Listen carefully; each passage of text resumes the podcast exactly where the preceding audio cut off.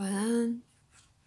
再次，你在做梦的心灵是醒着的，它处理与你所熟悉之肉体经验不同的一种经验，那种经验也是心灵的一部分。日常生活是对你称之为你的那一部分心灵集中焦点，而还有许多其他的这种焦点。心灵是永不被摧毁的。你自己那独特的个人性也从不会被贬贬低。可是心灵的经验跨越你们对时间的概念，对你们而言似乎很明确的：你们出生又死亡。就你们意识的特定焦点而言，没有任何争辩足以说服你不是如此，因为你到处都看到事实的实质证据。也许你到某个程度相信死后的生命、转世轮回的一般理论，或许能说服你，或许不能。但你们大多数必然在这似乎不可辩驳的信念上是统一的，即你现在必定是活着而非死去的。死人不会念书。另一方面，死人通常也不写书，他们会写吗？以一种奇怪的方式，我正在告诉你，你的人生只不过是你目前知觉到的那一部分存在而已。广义来说，你同时是活和死的，正如我现在一样。可是我的焦点是在一个你们不能感知的区域。再次的，存在就像按照某种频率演奏的乐曲，你们是对一首《地球之歌》调整的频率。但只是跟着自己的旋律，而通常对你参与其中的更大乐队无所知觉。有时在梦中，你的确对准一个较大的画面，但再次的，某些事看来是事实，而相反于这些所谓的事实，即使是明确的经验，也可能看来可笑或混乱。昨晚，我们的朋友约瑟。有个使他很感兴趣的梦，但又似乎非常的扭曲。他发现自己在问候一大群人，他相信他们是家庭的成员，虽然只认出几个。他已死的父母在那儿，还活着的一个弟弟和弟媳也在那儿。那弟弟虽然是他自己，却不知怎的变了样子。他的容貌有种东方的味道。整个梦是很愉快的，仿佛像个家庭团聚。可是约瑟对这个生者与死者的混杂感到奇怪，很容易把这梦当作遇见约瑟自己以及他弟弟和弟媳的死亡。不过你们遵照着自己的时间顺序，而心灵却没受到这种限制。对他，从你的立足点而言，你的死亡已经发生；可是从他的立足点而言，你的出生也真的还没有发生呢。那么。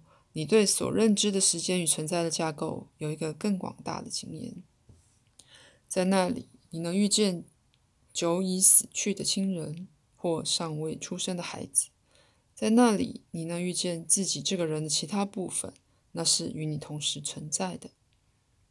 在那个架构里，生者与所谓死者能自由的混杂，在这种情况里，你真正变得知觉到存在的其他视角。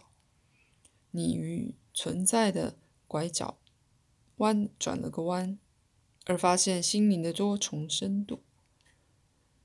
画家在一个平面上用透视法试着捉住深度的感觉与经验，那本身是与平的帆布与纸或板无关的。画家可能生动地唤起一条消失中的路之意象，他在画的前方。看来很大，渐行渐小，直到好像消失于远方某个看不见的点。可是没有一个实体的人会走在那条路上。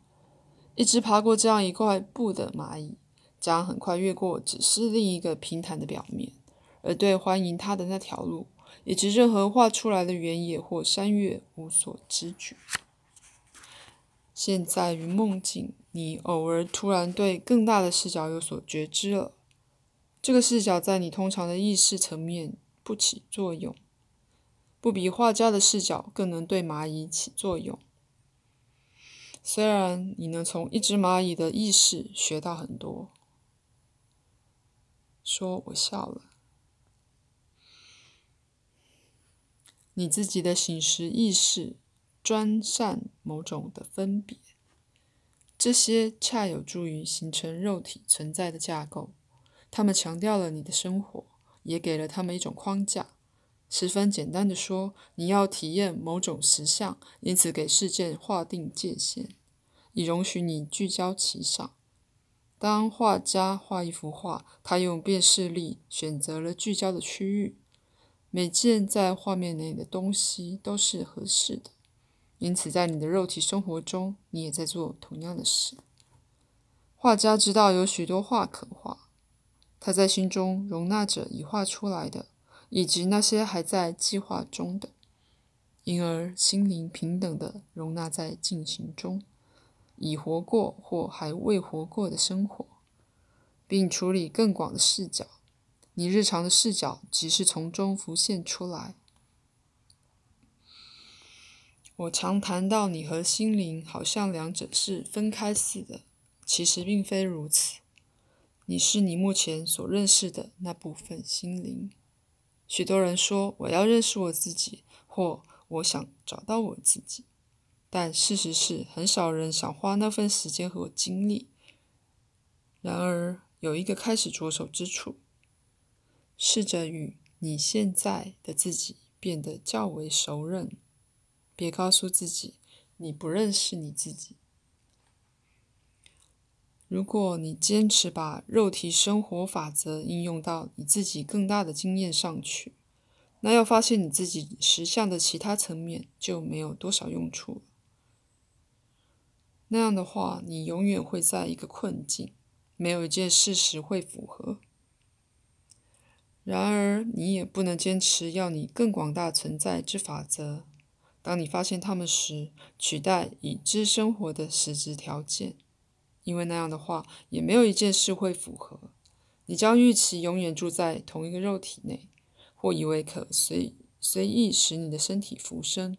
你的确能浮起，但实际上的操作说法并不是用你的实质身体。你接受一个身体，而那身体将会死亡。它有其限度，但这些也可用来强调某类经验。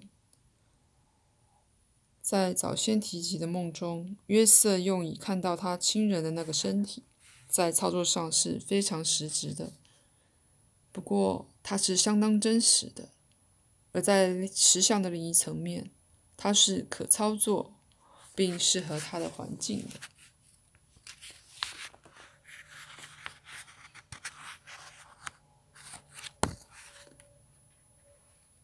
好。在许多方面，你的注意力只集中于一个很短的时段。真正的事实是，你同时存在于这个人生之内和之外。你同时在两次人生之间，又在人生里。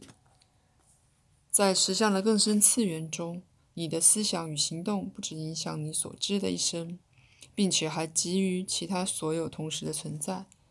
你现在所想的。被某个假设十四世纪的自身无意识的感知到，心灵是开放的，没有关系的，没有关闭的系统，尤其是在心理上的系统。对你那集中注意力于别处之较大实相的其他部分而言，你的生活是一个梦的经验，他们的经验也是你梦的传承这一部分。你也许会问。那些其他的存在有多真实？如果是这样，你必须先问是以谁的说法存在有个实质的版本，在那个架构里，你有生有死，并且有明确的顺序。死亡是个实质的实相，不过它只对肉身来说是真实的。如果你接受那些方式为唯一无二的实相评断标准。那么必然的死亡就显得是你意识的结束。可是，如果你学会在日常生活中认识自己多些，即使是对你的俗世生活变得更完全的知觉些，那么你的确将收到其他的资讯，暗示一个更深、更有互持性的实相。实质的实相安住于其中，你将发现自己有不符合所认可事实的经验，这些可加起来成为另一套替代的事实，指向一种不同的实相，并给内在的存在一个存在一个比实质假设更重要的证据。不过，某种的审慎与了解是必要的。基本上，内在实相是物质实相的创造性根源。可是到某个程度，物质法则也是不可违反的。它在他们的层面，你能学会大量的增加自己的经验。理论上说，甚至可对其他的存在有某种程度的觉察。在梦境，你可旅行到与自己实相层面分开的层面。可以学会以新的方式利用和经验时间。你能从自己存在的其他部分获取知识，并开发心灵的资源。你能改进居住的世界以及生活的品质。但当你具有肉体时，仍得经验出生与死亡、黎明与黄昏以及每段时刻的私密性，因为这是你所选择的经验。不过，甚至在那脉络内，仍有惊奇迷人的事在等着你。只要你学着去扩展知觉，不只是探索梦境，而且以更冒险的方法探索你醒时的实相。你在做梦的心灵是醒着的。你们大多数人让常让正常的醒时意识变得模糊了，比较来说是不活动。以致你对自己过的人生只是半知半觉，你是你心灵生活生生的表达，在人性上的显现。可是你常容许自己无视于你存在的各个灿烂层面。在约瑟的梦里，他弟弟的容貌有种东方的味道。约瑟知道弟弟以其自己的身份活着，他也以一个东方的身份活着。那是此生的约瑟所不知的。如果约瑟看到了两个人，他弟弟和一个东方人，他不会认出那陌生人。因此，在梦中，他弟弟已知的样子占优势，而同时与东方的关联只有略微的暗示。在自己的生活里，你将用到这种心灵的速记，或利用象征，试着以已知实相来解释一个实相的更大次元。在此的，不论到什么程度，你们必须去体验心灵的次元，而不能简单的定义它。那么，在下一章，我会建议一些练习，让你直接体验自己实相的某些部分，那是之前你一直捉摸不到的。第二章结束。